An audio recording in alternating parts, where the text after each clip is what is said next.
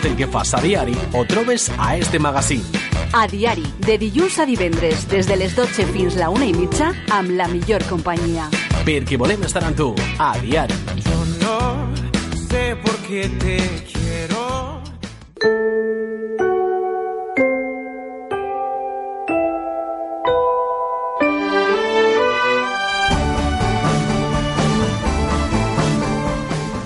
Y como cada 15 días tenemos una cita con Blanca Jorge para hablar de temas relacionados con psicología. Y en esta segunda cita de la temporada queremos hablar de cómo prevenir, paliar o también tratar las consecuencias en los niños y niñas durante el proceso de divorcio, que también es un tema de actualidad. Blanca, buenos días. Buenas. Como decíamos, es un tema actual Hmm. que, por desgracia, no continúan produciéndose divorcios y hay que ver, ¿no? Cómo afectan a los niños porque muchas veces ellos son los grandes perjudicados, ¿no? En las Sí. familias. Sí, muchas veces eso, al final son los que no han tomado la decisión y son los que al final les, les salpica, digamos, la decisión que tomen los padres. Porque muchas veces eh, son los padres quienes utilizan a los hijos, ¿no? Como Hmm. arma arrojadiza contra, contra el otro miembro, ¿no? Y eso es una pena, ¿no? Sí, eso veremos hoy en la sección, que es una de las cosas que no tenemos que hacer por eso, porque ellos al fin y al cabo no han decidido nada y se encuentran en medio de, de sus padres. Pero ante todo, vamos a indicar a nuestros oyentes cómo podemos contactar con Blanca Jorge. ¿Dónde se encuentra tu gabinete psicológico? Pues yo estoy aquí en Manises, en la calle Ramón y Cajal número 2, y o allí físicamente o si no a través del número de teléfono 600-712-444 o de mi página web blancajorge.com. Ahí se pueden poner en contacto conmigo. Pues Blanca, vamos a comenzar situando a nuestros oyentes, ¿no? Porque hay datos que Hmm. debemos de conocer y que son muy relevantes. Sí, primero vamos a hablar un poco de esos datos relacionados con el divorcio, ya que España es el segundo país de la Unión Europea con mayor tasa de divorcios, con una media de 400.000 al año. O sea, un divorcio cada cinco minutos, más o menos. Y otro de los datos que también es muy preocupante es que 150.000 niños se ven afectados al año por el divorcio de sus padres, como comentábamos. Y las estadísticas demuestran que 9 de cada 10 niños son menores. O sea, 9 de cada 10 pa- parejas que se separan tienen hijos menores, que son los más vulnerables, porque a lo mejor si sus padres, si por ejemplo tiene una persona de 18, 19, 17, 20 años y se separan sus padres, no lo va a llevar tan mal como niños de 5, de 10, de 12. Afronta la situación de, de otra manera. Exacto. Yo hablaba en la presentación también del término, por desgracia, ¿no? Se producen separaciones, pero también hay que decirlo por suerte, Hmm. ya que si las dos personas no se entienden, Es lo mejor. es lo mejor, ¿no? Sí, porque al final si no se entienden, no se llevan bien y al final lleva una convivencia desagradable y al final los niños presencian eso. O sea, que a veces es una suerte que se separen. Por eso que eh, quería matizar también ese aspecto que, reflexionándolo, ¿no? De por desgracia, ¿no? O por suerte, ¿por qué no también Hmm. mirar ese, ese lado? Sí, y eso y también, pues eso, debido a estas cifras que hemos comentado, es de vital importancia que sepamos cómo afrontar estas situaciones que, como vemos, son bastante cotidianas. O sea, de hecho, todos tendremos cerca gente que se ha separado hace poco o hace mucho y son situaciones que pasan en el día a día. Y vamos a intentar, pues eso, ver cómo las podemos, cómo podemos prevenir, paliar y tratar, si al final fuese necesario, las consecuencias de un divorcio en los niños. Pero primero vamos a ver qué es una familia, que es algo importante antes de meternos en materia del tema del divorcio y cómo afecta, Sí. ver un- qué es una familia. Un concepto básico. Hmm. Y diríamos pues eso, que es un conjunto de personas que conviven bajo el mismo techo, que están organizadas en roles fijos, es decir, pues está el rol del padre, de la madre, de los hermanos, con vínculos consanguíneos o no, con un modo de existencia social y económico comunes y con sentimientos afectivos que les, que les unen, digamos. La familia, podemos decir que, que ha evolucionado mucho, ¿no? Sí, Del concepto clásico al Mm. que podemos tener hoy en día. Sí, como tú comentabas, eso, la, la familia ha evolucionado, pues desde un concepto que era antiguamente de que te casabas y era hasta que la muerte nos separe, digamos. Vaya bien o vaya mal, Exacto, no había otra opción. no había otro remedio. Hasta llegar a- al divorcio, es decir, hemos pasado de asumir que tenemos que estar con una persona para toda la vida, digamos, porque las leyes no permitían otra situación, al panorama actual en el cual existe el divorcio y se puede poner fin a una relación cuando los dos que, que forman esa relación lo solicitan. Pues vamos a ver también, ¿no? El tipo de parejas que existen. Hablábamos Sí. de evolución y vamos a ver esas formas, ¿no? En que ha evolucionado la, la familia. Sí, porque al evolucionar la familia también evoluciona el tipo de parejas y eso también va a, o sea, va a afectar en cómo luego van a venir esas consecuencias. Y el tipo de parejas que existen serían, por ejemplo, pues eso, primeras parejas o parejas reconstruidas, parejas hetero u homosexuales, casadas de unión o de hecho, casadas civilmente o por mitos religiosos, o conviviendo habitualmente o solo compartiendo tiempos, es decir, no alguien que conviva siempre, sino que a lo mejor solo se vea los fines de semana o en verano. Y cada una de estas parejas conforman un modelo distinto de, de familia que a su vez eso va a modificar cómo se relacionan entre los miembros de la familia. Y el pues eso el concepto de familia tradicional ha ido modificándose y eso también va a afectar como decíamos antes es a la hora de una separación o de un divorcio también se va a ver de distinta de distinta manera va a variar un poco las relaciones personales no y vamos a ver cómo se reconduce esta situación porque Blanca cuáles serían esos factores que llevan a tomar la determinación de la separación pues no existe solo un, un, factor ni una sola causa. Por lo general suele ser muchas veces multicausal o un cúmulo de, factores, digamos, y donde una causa es un antecedente de otra, pero que a la vez es consecuencia. Y más o menos las causas más habituales pues pueden ser, por ejemplo, discusiones frecuentes, agresiones verbales y o físicas, también discrepancia en las decisiones importantes o incluso en decisiones triviales. Hay veces que discutimos por dónde vamos a ir a comer mañana, pero hay veces que también si se discrepa, por ejemplo, la manera de educar a los hijos o pues ahí a lo mejor esas discrepancias pueden hacer que digas, ostras, a lo mejor no pensamos igual y no vamos por la misma dirección. Sí, a lo mejor hoy que vemos cerveza o vino. Exacto. Y eso puede ser un motivo de discusión y otra cuestión ya es llegar a, a temas más importantes. ¿no? Exacto. O, por ejemplo, una infidelidad también también la presión de la crianza. Cuando estamos en la época de crianza, eso lleva muchas veces un estrés, eh, falta de sueño, falta de poder a lo mejor tener tiempo libre, que eso, si no se gestiona bien, también puede ser un motivo o un motivo más. Porque la persona que se hace cargo ¿no? de, de la criatura pues puede verse afectada, ¿no? No tengo tiempo para mí. Exacto. Tú vas a trabajar, tal. Exacto, y eso al final no a lo mejor no es el único motivo, pero sí que es un motivo que se suma a los otros para al final llegar a tomar esa decisión. O también, por ejemplo, la intromisión o evasión de la familia extensa, cuando a lo mejor suegros, primos, tíos, hermanos. yo digo, la suegra famosa, ¿no? cuando a lo mejor empiezan a meterse en cómo hay que educar o en cómo hay que hacer las cosas dentro de la pareja, pues eso a lo mejor hay parejas que pueden tomárselo bien y hay parejas que pueden decir una causa más para al final decir tomar la decisión de, de cortar la relación, digamos. Sin embargo, eso nos encontraremos que aunque hayamos eh, presentes estas situaciones, muchas veces no se ha tomado la decisión de, de la separación. Y podemos encontrar parejas que en estas eh, disfuncionalidades más o menos puedan ir conviviendo durante muchos años, llegando o no a esa separación y para llegar a tomar esa decisión de la separación muchas veces la persona experimenta infelicidad, infelicidad personal, es decir, no me encuentro bien, no me encuentro a gusto con mi pareja, con el entorno, conmigo mismo. También deseo de salir de una situación negativa, es decir, no estoy bien y quiero poner solución. Y también muchas veces inestabilidad emocional, es decir, a lo mejor un día estoy muy contento, otro día estoy muy triste. Es decir, todas estas circunstancias que hemos dicho antes, al final en el día a día te afectan. Y la mejor solución ves que es pones fin a esa relación. Dar ese paso, ¿no? Y un poco buscar también la felicidad. Exacto. Porque esa situación es que eh, mina a las personas. Exacto, y a lo mejor en ese momento lo ves difícil o te da incertidumbre el decir qué pasará después, pero es la mejor, por lo, si son las circunstancias que hemos comentado, es la mejor opción al final para lo que tú dices, buscar esa felicidad o buscar estar mejor.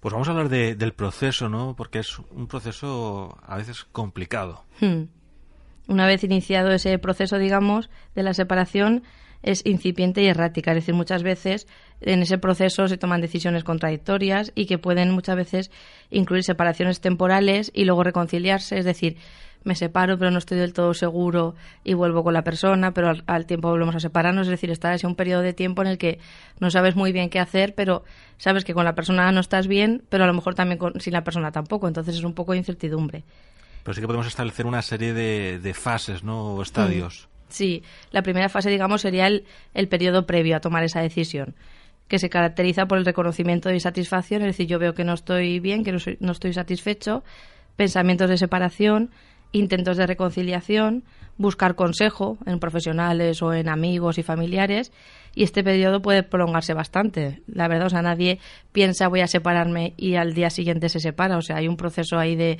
semanas, incluso meses. El divorcio express no siempre es tan, tan rápido porque muchas veces, pues venga, vamos a intentarlo, vamos a darnos una oportunidad, por nuestros hijos. Sobre- eso te iba a decir, sobre todo cuando hay, cuando hay niños, cuando hay hijos, ahí muchas veces la gente alarga esos procesos que muchas veces al final, el final. Está abocado. Exacto.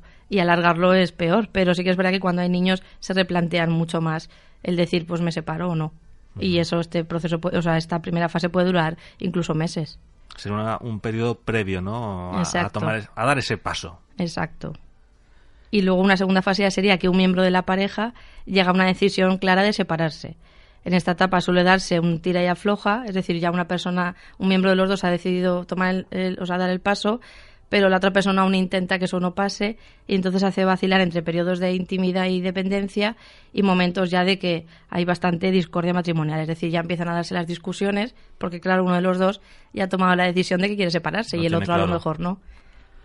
Luego hay un periodo de, de negación, ¿no? De, perdón, de negociación. Sí, de negociación, sería la tercera fase. Es decir, cuando ya se ha, de- ya se ha tomado una decisión definitiva, se abordan pues eso, las cuestiones de la tutela, de la pensión para los hijos, de cómo nos dividimos los bienes, el tiempo, etcétera, y se intenta o se debe intentar llegar a un acuerdo equitativo. Y ya nos queda un último periodo, ¿no? Sí, que sería el periodo de reequilibrio. Uy, de reequilibrio, como estoy yo hoy. En que los excónyuges, es decir, cuando ya, digamos, han tomado esa decisión y ya están casi en el proceso de separarse, ya cada uno ve sus relaciones más objetivamente, es decir, ya ven que han tomado la decisión correcta, digamos, estabilizan sus sentimientos hacia el otro y ya se vuelcan en las relaciones con, con sus hijos. Esas serían las, las cuatro fases, el periodo previo, luego ya el momento de tomar la decisión, el periodo de negociación, que también tiene que ser uno de los momentos más complicados, Sí. por lo que decíamos, ¿no? Ese tira y afloja, tú te quedas con la casa, yo me quedo con el apartamento, eh, las pensiones, tutelas, un periodo complicado, y luego ya el reequilibrio, ¿no? Donde se intenta volver a la normalidad ya cada uno por su lado. Exacto, y ahí ya con más perspectiva ves que a lo mejor sí que ha sido un paso correcto de que los do- las dos personas pueden volver a hacer su vida, estar bien, pero sobre todo lo importante son, son los hijos y llevarse de una manera más o menos cordial por, por ellos. Es importante conocer los efectos o las consecuencias que se tienen sobre los niños y las niñas, pero también eh, en los adultos, ¿no? Se tiene unos efectos importantes eh, esta decisión en la, en la vida de las personas. Sí, aunque puedan haber excepciones, la mayoría de las parejas que se divorcian comenzaron su relación y se casaron por amor. Es decir, cuando tú empiezas una relación y te casas, pues te casas por amor. Y solo después de algún tiempo el matrimonio empezó a deteriorarse, digamos, hasta que ya llega una situación de infi- infi- uh, uy, Infelicidad. infelicidad. No obstante, las parejas se divorcian de muy distintas formas. Es decir, tampoco podemos decir que todo el mundo se divorcia de la misma manera, pero sí que, por ejemplo, una de las maneras puede ser que los cónyuges tienen una idea bastante perfilada de lo que va a suceder y anticipan claramente la ruptura y no sufren sorpresas. Es decir, hay gente que ya va viendo que esa relación va llegando al final y sabe que se van a separar y sabe lo que va a pasar y no, no les sorprende, no digamos. es tan traumático, ¿no? Exacto. Pero también hay otras veces en la que todo acontece de forma inesperada, es decir, de que a lo mejor la relación va más o menos bien y a lo mejor por una serie de circunstancias muchas veces ajenas, a lo mejor un despido en el trabajo O sea, infidelidad. o una infidelidad, por ejemplo, a la otra persona le pilla de, de manera inesperada. Pero casi siempre, los pero o no, se sienten consternados, al menos durante los primeros momentos de, de esa, de esa fase, digamos, o de ese periodo. Y bueno, las personas recién separadas tienen un- unas características, ¿no? Mm. Cumplen unos parámetros prácticamente. Sí, por ejemplo, cambios repentinos en su estado de ánimo, es decir, a lo mejor primero estoy muy triste porque ya no estoy con la persona que estaba, pero a lo mejor a las semanas me encuentro muy alegre porque digo, bueno, me estoy mejor así que antes, entonces hay ahí un, como una noria de emociones que hasta que una persona se vuelve a adaptar a la nueva situación necesita un tiempo. También, por ejemplo, pues eso, depresión, soledad, falta de autoestima, porque a veces el ser humano tiende a culparse de las cosas que pasan y a lo mejor dices, pues a lo mejor ya no quería estar conmigo porque no le gustaba como antes o porque y ya la falta de autoestima aquí se hace Afecta patente. también. Y también una nueva economía, que muchas veces también eso es un problema. También el diferente paternidad, es decir, no es lo mismo compartir con alguien ese, lo que decíamos antes, ese periodo de crianza, que a lo mejor ya es dedicarte tú solo. Y también cambios sociales, porque a lo mejor compartía, o sea, compartía la pareja grupos de amigos y de repente a lo mejor ya no vuelven a quedar con las mismas personas o quedan mm, con menos frecuencia o tienen que buscarse amigos nuevos. Entonces, al final es un cambio en muchos aspectos. Sí, porque a lo mejor con la gente que quedas habitualmente, ¿no? Pues se ha decantado por uno o por otro en la pareja. Exacto. Y cambian bastante los roles en, en todos, ¿no? Bueno, vamos a hablar de, de los niños y de las niñas, ¿no? De cómo se ven afectados, ¿no? Antes y durante la separación. Sí, pues eso, los niños y las niñas van a ser testigos, aunque los padres se piensen que no muchas veces, porque eso a mí me han dicho muchas veces padres en consulta, ¿no? Si yo eh, hablo de lo que tengo que hablar y él no se entera si está jugando, no es verdad. O sea, los niños tienen antenas telescópicas y se enteran de todo. Y aunque sea en la habitación de al lado, se enteran. Lo, lo escuchan. Se enteran y entonces ellos han sido testigos, por eso, de todas esas distintas etapas de las crisis de sus padres y en muy escasas ocasiones se les informa de qué está pasando o sea, es decir, muchas veces a lo mejor hay discusiones o se hablan de ciertos temas, pero a ellos no se les dice, pues a lo mejor estamos pasando un mal momento, sino ellos parece que son ajenos a todo, pero en realidad están percibiéndolo todo. Y viven en una atmósfera muchas veces de intranquilidad que les va a desestabilizar y les va a conducir, pues por ejemplo, pues eso, a presenciar discusiones o en casos peores agresiones, a sentirse solos y desamparados porque a veces piensan, mis padres ya tienen bastante entre discutir entre ellos y yo estoy al margen, un digamos. Poco ahí excluido de, de la situación, por suerte, ¿no? En ese sentido, pero claro, se sienten solos. Exacto. Y también, por ejemplo, inseguridad sobre el futuro, porque a lo mejor ellos han empezado a oír cosas de ¿y luego qué pasará? o las vacaciones, o y ellos van cogiendo frases sueltas y a lo mejor dicen ¿y qué va a pasar en Navidad? o ¿qué va a pasar? y no van a saber qué va a pasar. También, pues eso, muchas veces el miedo a perder a uno de los dos, o, al padre o a la madre, es decir, no sabe si les van a ver el mismo tiempo, ¿no? O si a lo mejor eh, va a cambiarse de ciudad. O sea, digamos que ellos empiezan a llenarse de dudas y de incertidumbres que nadie les, les resuelve. Si, por ejemplo, eso cambiarán de vivienda, de vivienda, de colegio, de amigos.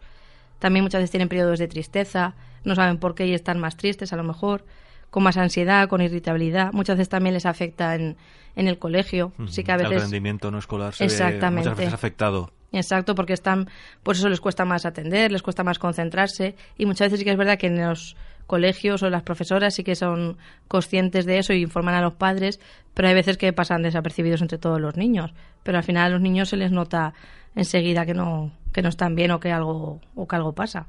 Es por ello que los padres pues debemos de ser conscientes de esta situación y de cómo lo pueden vivir nuestros hijos. Exacto. Y en esta situación y de forma preventiva es conveniente preparar a los dos padres y señalarles que la crisis no solo la están experimentando ellos, sino que también la están experimentando los niños o las niñas y sobre todo, pues eso, ante esa duda de que produce el desconocimiento de qué está ocurriendo. O sea, hay que decirles que, que sí, ellos son, digamos, los protagonistas, pero que también están sus hijos de por medio que están oyendo todo y experimentando todo.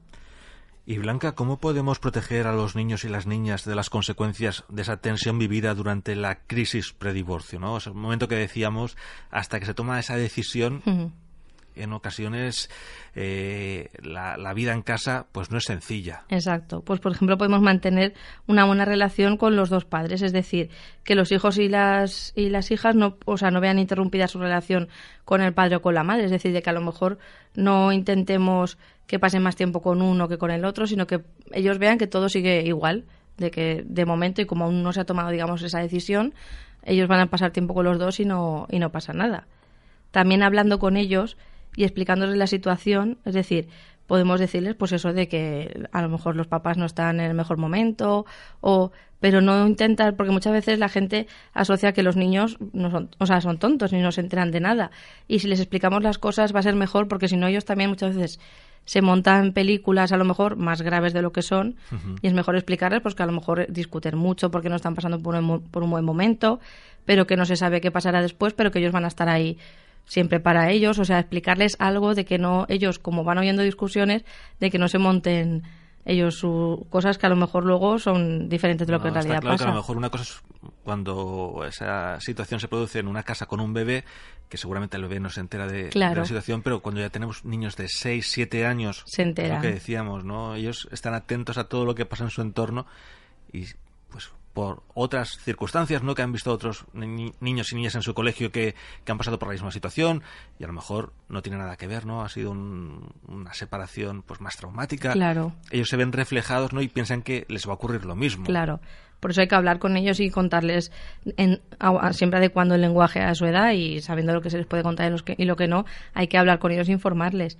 Y también dejarles claro y desculpabilizarles de la situación, es decir, decir que ellos no tienen culpa de nada, que es una cosa de los mayores, de los papás, pero que ellos no tienen culpa de nada. Y también pues asegurando que no van a perder el contacto y que siempre van a estar ahí, digamos, los padres para, para estar con ellos para lo que necesiten. Pues vamos a hablar de, de consejos no para los padres y las madres en la relación con sus hijos, no para que lleven lo mejor posible estas circunstancias. Sí, porque está claro que es un momento difícil, pero sí que se pueden seguir ciertas pautas para llevarlo lo mejor posible. Por ejemplo, pues eso, expresarles cariño constantemente y hablar con ellos todas las veces que sea necesario, de manera clara y, honesta, y escuchar también lo que ellos expresan. Incluso aquello que no saben expresar, eh, ayudarles a que lo hagan. Y comprobarles, o sea, comprobar que no queda ninguna duda después de haber hablado con ellos. Es decir, muchas veces podemos hablar con, con nuestros hijos y a lo mejor no se han enterado de nada, pero nos dicen, sí, sí, no, decirle a lo mejor qué te he contado, qué has entendido, qué para que de verdad ¿Qué está, veamos. qué está pasando, no? Y Exacto. que ellos con sus palabras también Exacto, lo intenten explicar y ver si de verdad lo entienden. Y a lo mejor, aunque tengamos que hablar muchas veces del mismo tema, a lo mejor ellos lo necesitan, porque a lo mejor tienen que ir, pues eso, asimilando la información poco a poco y a lo mejor necesitamos más de un día para hablar de este tema, que es un tema bastante importante, porque a ellos también les va a cambiar la vida bastante. Claro. ¿Qué más tenemos que hacer? ¿Qué consejo podemos dar? También dedicar diariamente al menos cinco minutos para estar con nuestros hijos haciendo algo que a ellos les guste. Es decir, si les gusta ver una película, pues una aunque sea un trocito de una película, una serie, jugar, lo que sea, pero intentar sacar ese tiempo para estar haciendo algo que a ellos les guste.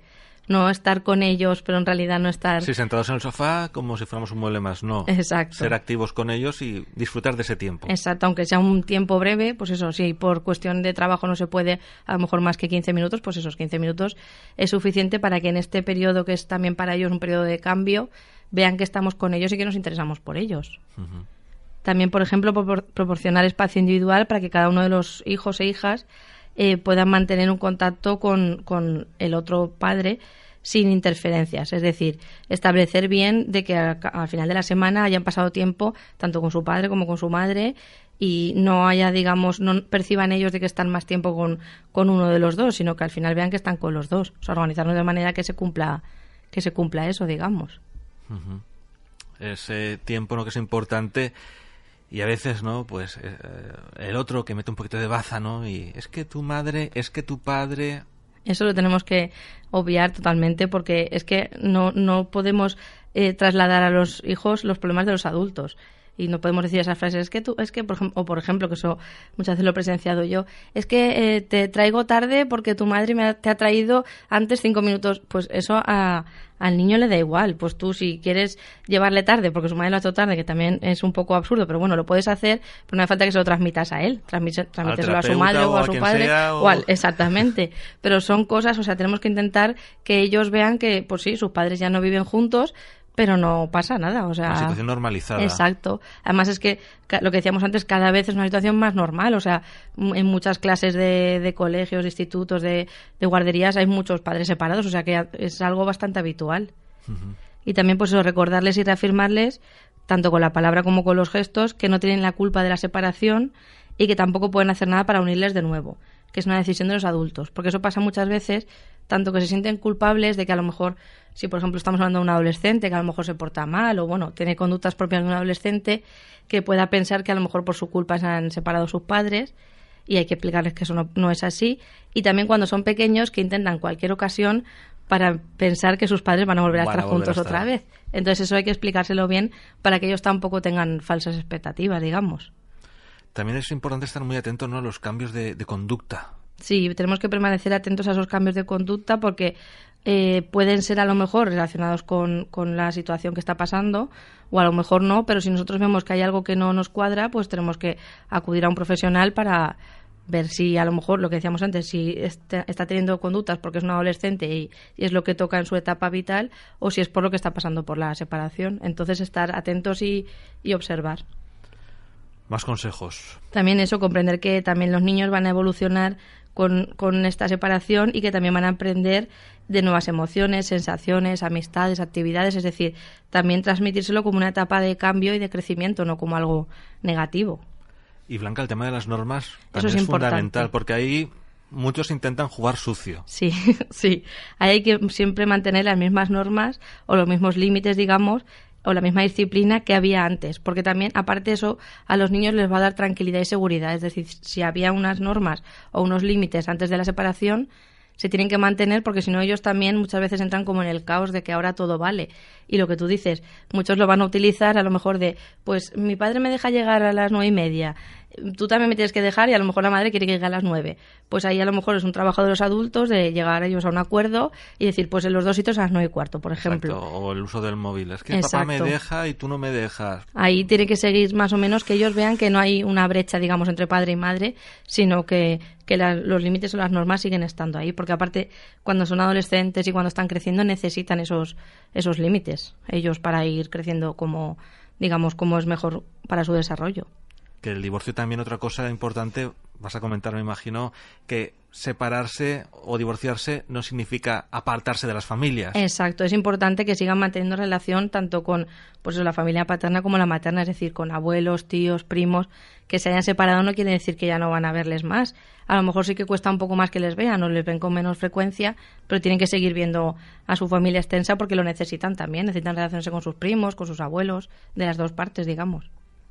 Otro consejo importante es con quién nos desahogamos, ¿no? Sí, tenemos que buscar ayuda, pues eso, en familiares y en amigos para manejar esas emociones, pero no apoyarnos en nuestros hijos. Es decir, es muy típico pues que tanto una madre como un padre utilicen a sus hijos como paño de lágrimas, digamos, y no estamos haciendo bien en ese momento. Especialmente cuando tienen una edad más avanzada, ¿no? Sí, cuando a lo mejor pues eso tienen 15, 16 años, pues y tu padre lo que me ha hecho, o tu madre lo que dice, o pues no tenemos que hacer eso, tenemos que buscarnos un amigo si no tenemos, y si, tenemos recurrir a él o a la familia o a un psicólogo, pero no tenemos que volcarnos porque en realidad les estamos dando a los hijos un papel que no les corresponde. Exacto.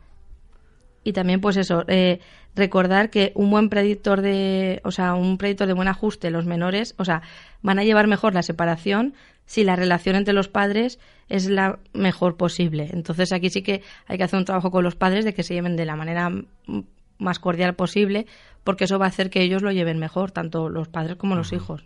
Que no vean esa tensión, ¿no? Entre, Exacto. No tienen que estar, pues eso, inmersos en ese conflicto y tampoco deben ser intermediarios o espías entre los dos, entre padre y madre, de pues eh, cuando vayas con la mamá cuéntame qué hace, con quién habla, eh, qué, qué mira en el teléfono o al revés. Esas cosas no, la tienen, no las tienen que hacer los hijos, ni los padres se las tienen que, pedir. Ni pedir, no, eso que se decanten por uno o por otro. Pues elige, tu madre o yo. No, todo eso no. Y tenemos también, pues, insistir en que se abstengan de hablar mal del, del, otro progenitor y que tampoco les dejen hablar. Porque puede ser a lo mejor de que, a lo mejor uno de, pues eso, los hijos elijan un bando, entre comillas, y a lo mejor digan, pues es que os habéis separado por culpa del papá o por culpa de la mamá. Pues ahí también dejarles claro a los adultos que no, que ha sido una decisión de los dos, que nadie tiene la culpa. Es decir, ni, ni los adultos ni, lo, ni permitir tampoco que los hijos hablen mal de los padres en esta decisión. También hay que explicar ¿no? y trabajar en, en, la comprensión de todo lo que ocurre, ¿no? Sí, pues eso, trabajar si fuese necesario, que los hijos o las hijas quieren siempre a su padre y a su madre y que no es preciso competir por ganar el cariño, es decir, poder crear los dos y expresarse con los dos y querer pasar tiempo con los dos y no quiere decir nada, nada malo, sino todo lo contrario. Y un último consejo que nos puedas dar, Blanca. Sí, pues eso, que a los niños no se les debe mentir, pero tampoco confundir. Es decir, eh, muchas veces hay padres que dicen, necesita saber todo lo que está pasando. O le voy a contar porque eh, no, a lo mejor no le puedo apuntar a la extraescolar porque su padre no me pasa la, la pensión o la manutención. Se lo voy a contar para que lo sepa. Pues no, es necesario. O sea, si tú sabes a lo mejor que no le puedes apuntar por eso, si por ejemplo tiene 12 años, no necesitas saber qué es porque su padre no le pasa la manutención. Le puedes decir que no se puede porque no hay problemas económicos o lo que sea, pero no necesitan saberlo todo. La verdad. Tenemos que intentar proteger esas edades y esas etapas y no y apartarles un poco de cosas que ya cuando sean mayores verán y se enterarán, pero ya tendrán, digamos, otra edad para juzgarlas. Pero a lo mejor, pues eso, con 12, 13, 8 años no necesitan saberlo todo. Blanca, es un tema muy importante el que hemos tratado mm. hoy. Hablábamos de son situaciones cada día más cotidianas eh, y donde nunca los hijos, los menores o, la familia, el bloque en general, mm. los hijos deben de verse perjudicados por, por este paso que podemos dar los padres en la vida alguna vez, ¿no? Exacto, está claro que van a estar implicados en esa situación, pero pueden, podemos hacerlo de la manera que sea más, más adecuada para todos, sin que nadie al final, pues lo que tú decías antes, sí, o sea, se puede llegar a separarse y que no sea una separación traumática, que sea un proceso normal como y muy cotidiano, como decíamos antes. Y también decíamos, ¿no? Los cambios de los roles en las familias, Mm. cada vez vemos familias donde el padre, la madre o los padres, cada uno aporta, ¿no? Mm. Hijos de un matrimonio anterior y perfectamente se pueden hacer nuevas familias, ¿no? De- Exacto. por eso que vamos a intentar cooperar entre todos y que fluya esas situaciones de la, de la mejor manera posible. Exacto. Como siempre, Blanca, para finalizar, ¿dónde podemos contactar contigo? Pues eh, físicamente aquí en Manises, en la calle Ramón y Cajal número 2, o a través de mi número de teléfono 600-712-444 o de mi página web blancajorge.com. Blanca Jorge, muchísimas gracias por acompañarnos un lunes más y de aquí a 15 días nos volvemos a escuchar. Muy bien. Muchas gracias. Hasta luego.